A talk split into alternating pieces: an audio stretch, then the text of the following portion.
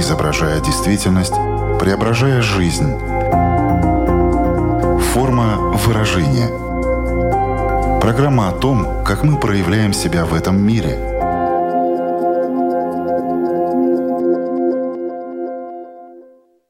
Здравствуйте! Меня зовут Александра Плотникова. В эфире Латвийского радио 4 программа «Форма выражения». Приветствую вас также, если мы встретились с вами на одной из крупнейших платформ подкастов. Все будет хорошо. Думаю, вы разгадали, что последним словом будет именно «хорошо». Однако есть люди, которые чаще говорят «все будет плохо. То есть они заведомо накручивают себя, рисуя в своем воображении ужасные сценарии. Почему так происходит? Как называется такое мышление? Кто к нему более склонен? Можно ли научиться не выдумывать проблемы там, где их нет? Если да, то что в этом может помочь? Расспросим эксперта программы. Знакомьтесь, кандидат психологических наук, практикующий психолог из Украины Вера Романова. Здравствуйте. Здравствуйте, Александра. Здравствуйте все, кто, к счастью, нас слушает и имеет такую не знаю, способность, да, возможность, любопытство, интерес, наверное, прежде всего к своей собственной жизни, потому что ну, то, о чем мы сегодня будем говорить, это точно касается жизни каждого из нас, а не нашей профессии, родственников, не знаю, стройки, квартиры или еще чего-то. Я очень надеюсь, что нам сегодня с вами удастся задать какие-то такие отправные точки к качественным изменениям, а, в образе жизни, либо к принятию решений про этот образ жизни, для того, чтобы и психологическое состояние наше стремилось к улучшению, ну и чтобы было понятно, что вы не одиноки в своих каких-нибудь мыслях, проблемах, да, как это устроено, как на нас давит этим социум, к чему это приводит в нашей жизни, и, наверное, как это исправить. Вот об этом мы сегодня и будем говорить. Форма выражения. Вера, я в самом начале вроде обозначила тему, но правильнее было бы сказать, я только намекнула, о чем мы будем сегодня говорить, потому что хотела предоставить вот эту возможность эм, ввести в такой более детальный предмет нашего разговора, пока что просто обозначить, э, дать определение тому, о чем мы будем сегодня э, говорить, именно вам. Может быть, мы сначала можем привести какие-то примеры и потом на основании этого сказать, как это называется называется, или же сказать сразу, как это называется, и потом подкрепить примерами, как вам будет удобнее. Давайте расскажем, почему здесь. Да. Я предлагаю начать с такой небольшой, наверное, диагностики и того, как у нас это устроено, чтобы дать себе э, ответ на вопрос, а не отказаться от того, что да не-не-не, у меня такого нет, у меня это не интересует. Послушаю, вдруг я такое у друзей замечаю, и за вином могу рассказать. Нет, все таки это история про нас. Знаете, нас психологов так учат. Когда ты можешь это надеть на себя, да, тебе не обязательно с этим жить, но, по крайней мере, примерить к себе и к каким-то различным своим ситуациям, то тогда ты, в принципе, можешь понять это во внешнем мире, где это находится, как это устроено, в какие моменты это появляется и что с этим делать. С друзьями, родственниками, на работе, с сотрудниками, а с детьми, в конце концов, да, их не обязательно лечить, их просто важно понимать, да, что с ними происходит. Так вот, пункт номер один — Самый распространенный пример из того, что мы говорим, это когда мы, думая о будущем или о себе самих в будущем, начинаем представлять, какими возможными неудачами может закончиться какая-нибудь история, которая будет. Или часто говорим фразу «ну я всегда так делаю и всегда получается одно и то же». Или «я боюсь, что у меня не получится». Или, ну, я не знаю, а стоит ли это делать, а вдруг они про меня скажут вот такое. В таком духе, да, у нас есть там разные выражения у каждого э, самого по себе. Мы достаточно часто пользуемся метафорами про туннели, колодцы, про свет где-то там вдалеке. И все это нас приводит к тому, что базовым условием нашей жизнедеятельности при таких размышлениях, рассуждениях, мыслях, словах э, мы обладаем катастрофичным мышлением. И вот именно про катастрофичное мышление будем говорить. Если вы сейчас нас слушаете, и по каждому из пунктов вы сказали, да, я хотя бы раз в жизни такое говорил в какой-то ситуации, а, это означает, что стоит оставаться с нами и поразмышлять о том, как помочь себе держать в фокусе внимания такую форму думания да, и мышления. И, собственно говоря, что с ней сделать, когда себя ловим за язык или за мысль, когда о чем-то думаем, мы о чем-то мечтаем или что-то себе представляем.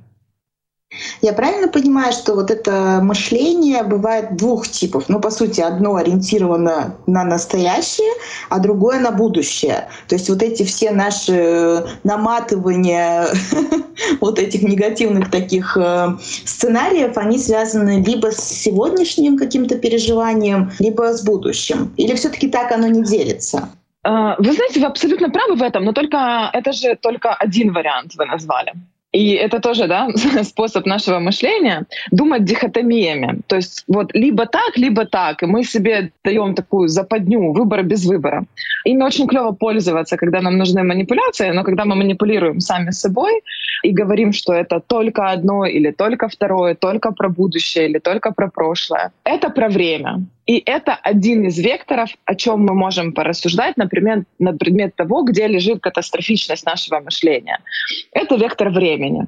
Второй вектор, если уже говорить о каком-то делении, это вектор, который касается самоопределения. Как я себя сам определяю в этом мире или сама, кто я и какой я в этом мире. Эти вот э, определение себя или, как любят говорить психологи, образы я реального, я идеального, или образ самих себя, когда мы о себе самих думаем. Это второй вектор, в котором есть смысл говорить о том, как устроены мы как катастрофа.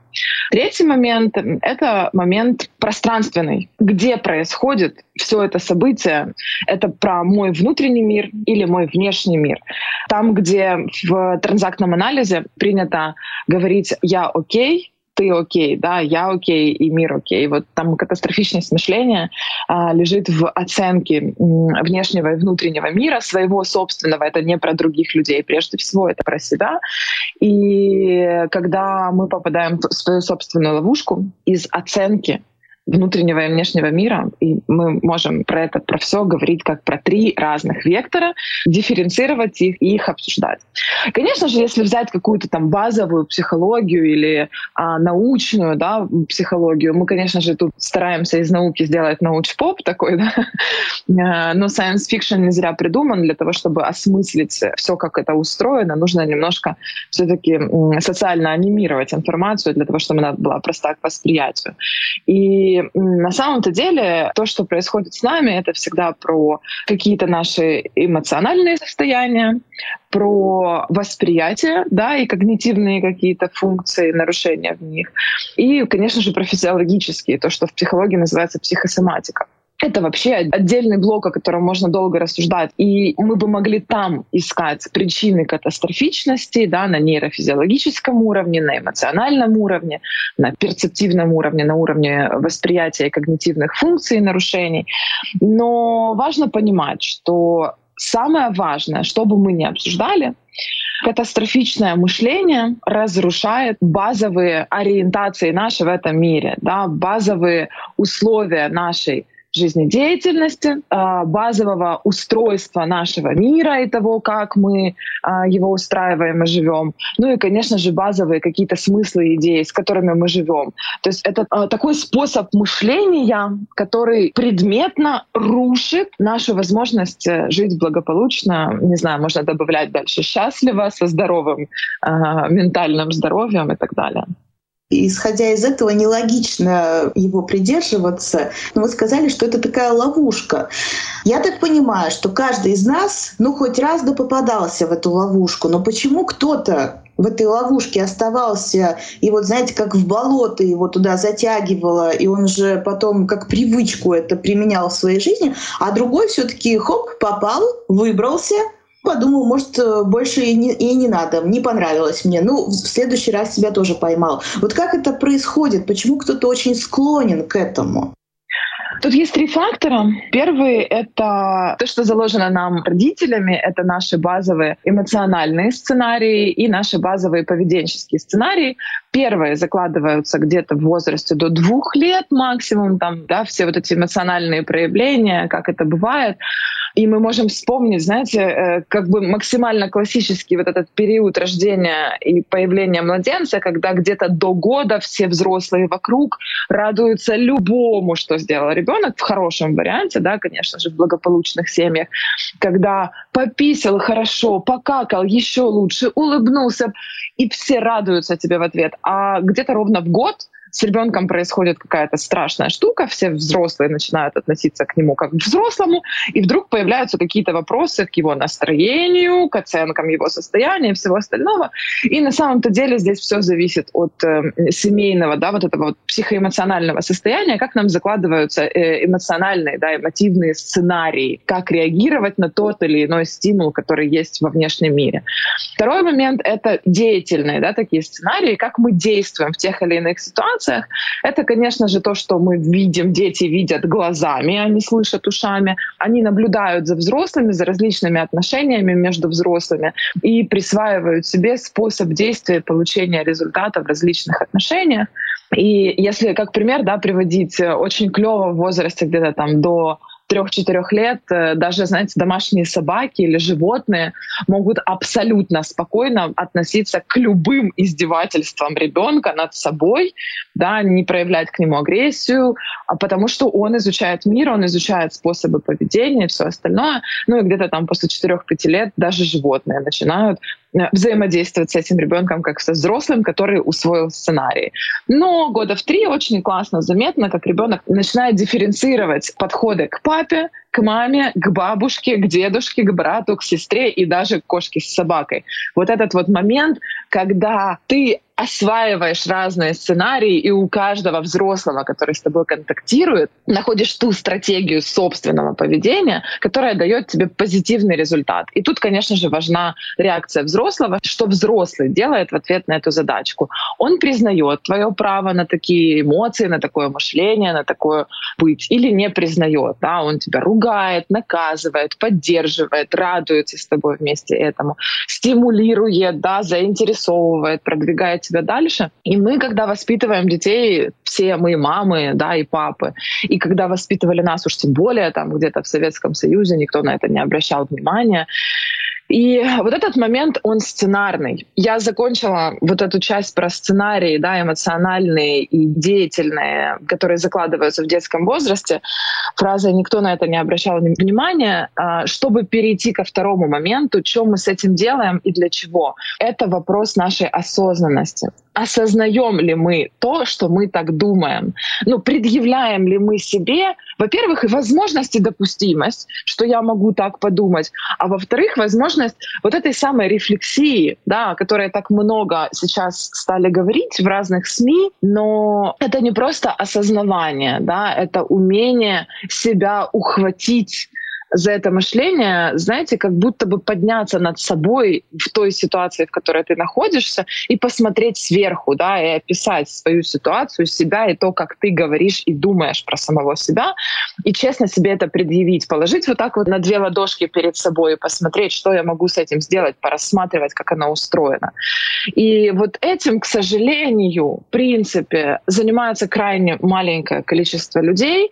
А, связано это с незаложенностью заложенной способностью, естественно, к этому, да, с тем, что иногда образование не закладывает вот эту вот рефлексивность, да, и понимание в наши образовательные модели. Ну и, понятное дело, это вопрос того, где, с кем и как ты общаешься. Пользуешься ли ты, в конце концов, э, во взрослом возрасте услугами консультантов, да, я не говорю обязательно психотерапевтов, я говорю о психологах, которые умеют как раз организовывать пространство для вот этого самого э, рефлексивного мышления. Ну и третий третий момент — это, конечно же, выгодно. Выгодно испытывать такие физиологические перенапряжения в мышцах и быть в таком состоянии. А, я не знаю, как в Латвии, но я знаю, что в Украине такая культурная а, составляющая есть, да простят меня все украинцы, это страдать. И этого никто не осознает, потому что это часть культуры. Да, у нас есть такое выражение «щастя має бути захованим». Да? Вихована людина та, яка надійно заховала своє щастя. Когда ты прячешь свое счастье, не показываешь его другим, не хвастаешься своими успехами, вот эта культурная составляющая, она с нами очень давно. Вот это выгода, выгода вписываться да, в социальные связи, социальные отношения, не выделяясь из них и не нарушая правил этого общения. Ну, типа, принято в культуре страдать, ну, страдай, да, это выгода а, выгода нравится другим, да, там в каком-то таком состоянии. И мы не замечаем, как мы начинаем идти на поводу у этого социального давления какого-то, каких-то придуманных себе социальных ожиданий.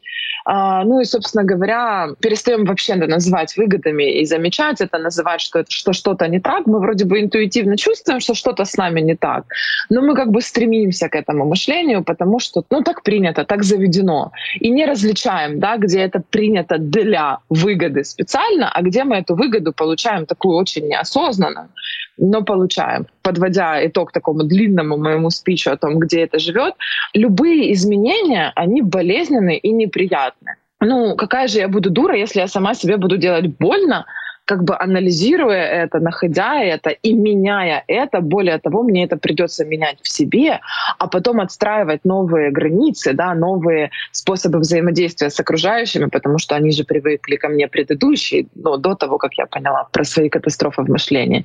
И это столько труда, это столько изменений, столько ресурсов. Зачем? Зачем, если есть привычные, и в этом, простите, как бы это ни было парадоксально, есть кайф и удовольствие. Да, негативный, но мозгу в этом смысле все равно, что испытывать безумное счастье или адский страх и депрессивные состояния. Это же всего лишь там, нейронные связи, да. А вот то, как мы это переводим в мысли и в слова, это уже, конечно, работа над собой, и она, наверное, одна из самых тяжелых в нашей жизни. Форма выражения. Хочу с вами также поговорить о том, какой эффект война на это мышление оказала. Смотрите, в принципе, вот все эти вещи, которые мы сейчас обсуждали в повседневной жизни, когда это происходит, ты все-таки больше надумываешь, ты больше воображаешь, ты рисуешь эти сценарии, которые могли бы быть, но могут и не быть. А здесь вот эти обстоятельства, они происходят, ну, то есть это кажется вообще невообразимым, но это реальность, которая происходит в твоей жизни. И вот как это вместе уживается с этим мышлением. К чему это в итоге приводит? Александра, вы знаете, э, в ситуации войны, которая сейчас происходит в Украине, когда в один прекрасный день на Украину была осуществлена, простите, террористическая атака, и нас терроризируют просто да, всех украинцев, то это достаточно непривычный, конечно же, способ думания об этом. И тут скорее инстинктивно да, включаются все эти штуки, самые простые, банальные, связанные с выживанием. Да, «бей, беги, замри», и вот то, как э, мы привыкли выживать, бежать, бить или замирать, да, в этом случае, так и реагирует наше мышление, и вот оно в том месте и создает катастрофу. Оно либо связано с эмоциональными реакциями, и мы начинаем эмоционировать, создавая эмоциональную катастрофу, либо думать, и это связано с мышлением, с мыслями, и мы начинаем фантазировать про страхи, ненависть, ужасы, и этим себя сами ломаем. А, либо связано с действиями, да, мы начинаем делать много вещей, которые, ну, как бы загоняют и приводят в действиях, да, в результате к той самой катастрофе катастрофе, о которой мы говорим, это момент э, привычного способа выживания. Мне тут, конечно же, хочется все-таки, не знаю, насколько это политкорректно да, для той аудитории, для которой мы сейчас говорим, но я безумно благодарна нашему правительству и аппарату президента Зеленского сейчас, за то, что они делают для вот этого преодоления, да, этой катастрофичности мышления. Вот эта вся социальная анимация, да, в социальных сетях, эти все мемчики, эти все какие-то прикольные песни, видео, шуточки, которые выпускают массово, да, и над этим работает, ну, достаточно большая команда, я думаю, о которой мы не знаем, они на самом-то деле с помощью этих мемов, юмора, развлечения, простых развлечений, разъяснений, каких-то очень дурацких YouTube-шоу. Да, там тоже Леша Дурнев, я думаю, что в Латвии его очень много людей смотрит. Возможно, в мире, который стремится к толерантности, это не очень, да, там, толерантное этическое поведение, но сейчас это спасает жизни и судьбы миллионов украинцев, которые находились на территории Украины в момент начала войны или продолжают находиться а, сейчас, но давайте будем откровенными, те, кто выехал за пределы Украины, спасая там детей, а, жизни родителей и все остальное, им не менее страшно от того, что там дальше происходит, потому что страх перед неизвестностью, он тоже большой. Так вот, вот это вот анимирование, да, юмор э, или в профессиональном смысле здоровый цинизм, они, конечно же, являются инструментами для того, чтобы с катастрофичным мышлением работать. Вот э, то, как это влияет катастрофически специфичность. Она разрушает наши привычные действия, наш привычный образ жизни. И когда мы еще начинаем вот, вот этими катастрофами думать о себе, о своей жизни и о своем будущем, то, конечно же, это приводит к таким невротичным способам спланировать или как-то осознать свою жизнь. И э, я несколько раз на групповых э, таких поддерживающих корпоративных мероприятиях и на обучающих в том числе э, и для медийщиков, и для пиарщиков показывала то, что можно вспомнить не только то, что было 24 и после, а постараться вспомнить хотя бы год жизни до 24 февраля. И с удивлением люди вспоминали, сколько у них есть успехов, удач, сколько у них было клевых возможностей и планов, и они начинают переоценивать текущую ситуацию, да, которая вот в один день, 24 февраля, начала разрушать и катастрофизировать их мышление, и вдруг начинают хвататься и говорить, ой, а оказывается, у меня же есть возможности и способности. Это я могу действовать. И я могу думать по-другому, и я умею. И они как бы вот уходят из этого потока, да, вот этого вот психоэмоционального состояния мышления, которое разрушительное, которое в один прекрасный день сломало образ нашей жизненной ситуации, где мы должны выживать. И вдруг снова вспоминаем, что кроме выживания у нас есть еще достаточно много дел в нашей жизни, Э, мы можем э, развиваться, да, мы можем строить социальные связи, какой-то нетворк, мы можем мечтать в конце концов, мы можем фантазировать, и все, все по чуть-чуть, по чуть-чуть, по чуть-чуть начинают вдруг понимать, что пора менять свои собственные представления про вот этот вот слом, вот эту катастрофу, которая случилась, и оставить ее катастрофой ситуативной, а дальше за пределами всего этого поместить не себя с этой катастрофой в конкретную жизненную ситуацию, да, а себя с возможностями в конкретную жизненную ситуацию. И тогда уже очень просто работать с катастрофичным мышлением, потому что его тогда можно уже отслеживать, понимать от него выгоды, понимать, где оно мешает, где оно, наоборот, помогает и спасает от каких-то неправильных решений. Катастрофа — это очень такое субъективное понятие, когда мы утрачиваем возможность контроля собственной жизнедеятельности. Ну, то есть себя, помещенного в свои собственные жизненные действия, организацию собственной жизни. И вот этот вот момент восстановления, он и позволяет преодолеть эту катастрофичность мышления, в том числе и связанных с войной. Да, вы затронули этот момент. Мне кажется, его так важно тоже подчеркнуть, что степень катастрофы, она у всех ну, разная. Да? Мы по-разному воспринимаем, что является катастрофой, что не является. Это тоже зависит от очень многих факторов. У меня еще родился такой вопрос. А чем питается катастрофическое мышление? Оно очень прожорливое. Оно прожорливое до такой степени, что в конечном итоге появляется ощущение, что не я живу свою жизнь, а жизнь живет меня. Знаете, наверное, каждый в своей жизни хоть раз э, попадал в такую ситуацию, когда ощущалось, что ну как будто бы это не со мной происходит или должно происходить. Вот это как раз тот момент, в который наше мышление катастрофичное нас сожрало. Когда мы потеряли собственную субъектность, когда мы начали думать о том, что произойдет, а, оно питается причинами, когда мы все время задаем вопрос, почему так случилось или почему это со мной происходит. В этом отношении свой мозг нужно начать подпитывать задачами да, и смыслами. Для чего я это делаю и с каким смыслом, да, что мне там важно, нужно, интересно, о чем я мечтаю.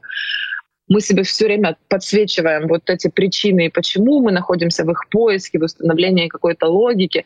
И это заводит так глубоко в лес и в дебри, что вот как раз тот самый свет в конце туннеля, да, который я упоминала в начале, он как раз и начинает светить.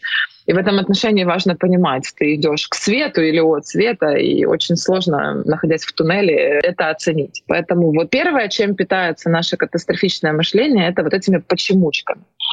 Второе, чем оно питается, это конфликтностью, да, конфликтными взглядами, конфликтами интересов, конфликтами за, за себя. Тоже да, культурная часть нашего мышления, как бы любой тезис или анти антитезис с другой стороны, да, любое мнение, любое высказывание, которое попадает в наш интерес или в то, над чем мы размышляем, воспринимать как вражеское, да, как то, которому нужно контраргумент привести. Э, я в этом отношении, честно скажу, после 2014 года долго над этим думала, особенно когда приходилось работать да, вот с этими конфликтными э, территориями э, и с военными в том числе, которые да, возвращались домой и просили их вернуть в жизнь из ситуации войны. Э, я для себя поняла, что очень клево каждый раз, когда тебе кто-то говорит, что в твоем тексте, в твоих размышлениях, в твоих действиях что-то не так, сказать М, интересно, а расскажи мне об этом поподробнее, да, я тебя готов выслушать. А когда он это тебе говорит, самой себе говорить, круто, я про это раньше не знал и не задумывался, но сейчас у меня, кстати, есть возможность и об этом теперь подумать. И спасибо тебе большое. А дальше, что я с этим делаю? Если оно касается моей ситуации и относится хоть как-то ко мне, я действительно про это думаю, начинаю включать этот аргумент э, в один из факторов, ну, с той стороны, с которой я на ситуацию не смотрела. А если это ко мне не относится, это какая-то проекция, это какие-то э, булькотения эмоциями у другого человека, и он мне подкладывает какую-то свою ситуацию, свою катастрофу, я говорю, ок, спасибо, это ко мне не относится, до свидания, дальше я сама. И вот это то, чем тоже питается наше мышление, оно прям съедает это все. Ну и третий аргумент, конечно же, это все время в мыслях про будущее, притягивать туда прошлое, постоянно а, думать о том, чтобы искать прошлый неуспешный опыт, и вот туда его в будущее, как будущие неуспехи включать. Мы в этот момент, ну прям физиологически, на уровне химических ощущений начинаем стремиться в создании э, вот этой самой катастрофы. Я когда-то очень много лет назад, это, наверное, году в там, 2010-2012, проводила тренинг по принятию решений и показывала это на примере украденного кошелька либо телефона. Ну, такое распространенная штука, когда у людей могли в быту это украсть да, там, не знаю, потеряли ключи от квартиры, кошелек, телефон, что-то типа такого. И вот люди на эмоциональном уровне вспоминали те ощущения на химическом, на уровне слюны, запахов, я не знаю, тела. Вот этот сценарий, когда они обнаруживали, что у них пропал телефон или кошелек, и прям красиво про это фантазировали. Дальше я им говорила, смотрите, вот это тот момент в ощущениях, когда вы себе можете спрогнозировать и назвать дату, когда у вас в следующий раз украдут этот самый кошелек. И многие эту дату назвали. Мы сняли, конечно, всю эту порчу, простите, то есть мы людям раскатали и другой сценарий, но этот негативный сценарий настолько людям понравился, что в течение полугода из 26 человек, которые были на тренинге, по-моему, человек 16 сказали, слушай, ты представляешь, а я там потерял кошелек и документы, притом некоторые ну, из серии с удивлением сказали, слушай, я шесть лет не спускался в метро, там, или я там вообще в эти места не хожу, и потерял. Как только мы на эмоциональном уровне вот это все прошлый неуспешный опыт перенесли в это будущее, то мы к нему обязательно придем, а дальше работает э, штука, связанная с самооценкой. Ну, я так и знал. Ну, я же говорил сам себе, или как бы точно знал, что так будет, надо было сразу этого не делать. И тут мы себе подтверждаем тому, что эта катастрофа действительно важна, и вот это вот количество таких опытов, да, накапливаемых один за одним, в итоге рано или поздно могут привести к тому, что жизнь в целом вообще теряет смысл, потому что что бы ни случилось, будет в конце проблема, да, а потом в конце концов люди начинают э, говорить, я и есть проблема во всех ситуациях. Ну а дальше у кого как получается. У кого-то это эскипизм, у кого-то это зависимости, а кто-то идет к специалистам, переоценивает все эти опыты, свои действия, меняет к ним собственное отношение В украинском языке отличается слово «отношения» в плане отношения между людьми и отношения к ситуации. В украинском языке слово «отношение к ситуации» есть «ставление», то есть как я себя ставлю по отношению к этой ситуации. Вот изменение вот этого собственного отношения к собственной ситуации — переоценка, оно очень важное, да, и нахождение успешного опыта, очищение себя от вот этих вот культурных давлений предыдущего опыта, он очень важен. Я сторонник того, чтобы организовывались клубы по интересам, друг другу помогали. А, да в конце концов просто обращение к специалисту, который может провести тебя по твоему собственному мышлению и показать эти белые пятна в мышлении, которые ты не замечаешь, потому что ну, мы же себя честно любим, мы себе не зададим достаточное количество вопросов сами, потому что мы себя хорошо знаем, чтобы уйти в глубину. А с другой стороны, ну мы же не будем сами делать себе больно. А вот осознание и признание того, что происходит, это больно. Ну, честно, очень больно. И я каждый раз, когда сама с собой в своих жизненных ситуациях с этим сталкиваюсь, я себе фиксирую эту боль и говорю, да, да, спасибо, что рядом со мной мои коллеги, мои учителя в профессии, это мое сообщество, к которому я всегда могу прийти за этой болью. А, но эта боль не катастрофичная или такая болезненная, да, опухоль какая-то. Это как раз боль от перенапряжения извилин и мышц каких-то мышления, эмоций перенапряжения, после которых ты точно знаешь, что будет намного лучше и даже хорошо. Но есть люди, которые не очень сильно впадают именно в это состояние, а есть более глубоко. Вот хотелось бы разделить, может быть, их, и когда ты можешь что-то сделать сам, и что это могло бы быть, а когда тебе все таки ну, лучше проконсультироваться со специалистом, и, возможно, понадобится его профессиональная помощь. Где эти грани? Это очень такие сложные грани, знаете, как кто любит. Для меня вот эта вот э, психоэмоциональная гигиена, она ну, безумно важна. Во-первых, конечно же, потому что я работаю с людьми прежде всего. Да? Это момент э, собственного принятия решений, насколько ты способен. Да, для этого есть и индивидуальная работа со специалистом. Для этого есть э, и групповые формы, да, такие поддерживающие. Для этого есть развивающие формы, в том числе и групповые, да, через обучение различное, но удерживая ту самую рефлексию. Ну и в конце концов там есть какие-то рефлексивные, условно говоря, вопросы, дневнички, алгоритмы, которые можно себе там время от времени заводить, прописывать, делать, да, там оценивать э, эти ситуации самостоятельно. Самостоятельно ровно до тех пор, пока есть ощущение переживания, у меня получается. Мое каждое действие, которое есть, оно является шагом к тому, что я двигаюсь в то направление и туда, куда я хочу.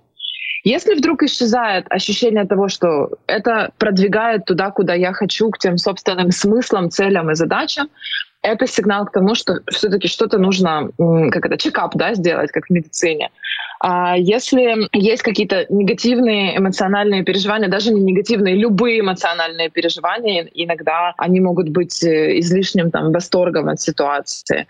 Э, вот там, где много эмоций, там точно потеряно понимание. Стоит э, сначала попробовать, конечно же, самому себе организовать эту ситуацию и прийти куда-то, в любую из форм. Это не обязательно должна быть индивидуальная консультация. Я настаиваю на этом. Ну, как бы это может быть клуб по интересам, который вы себе сами организуете, и раз в две недели будете встречаться с людьми, которые тоже себя продвигают и думают о мышлении, рассуждают, э, обсуждают какие-то способы, техники новые, да, там экспериментируют с собой.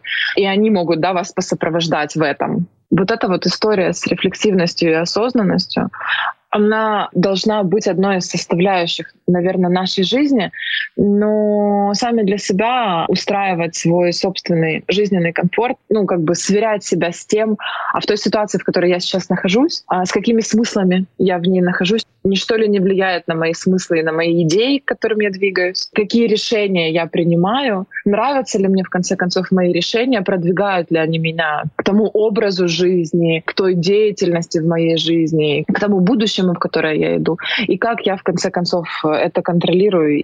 Это самые простые вопросы, которые очень интуитивно можно себе ответить. Если замешкался да, в ответ на какой-то из этих вопросов не знаю, что ответить, пора учиться этому. Если вот то, что, о чем мы сегодня с вами, Александр, говорим, реально интересно и хоть чем-то заинтересовало, и какой-то инсайт появился, или вопрос к себе появился, или вопрос как появился, а вопрос обладаю ли этим, займитесь этим обязательно.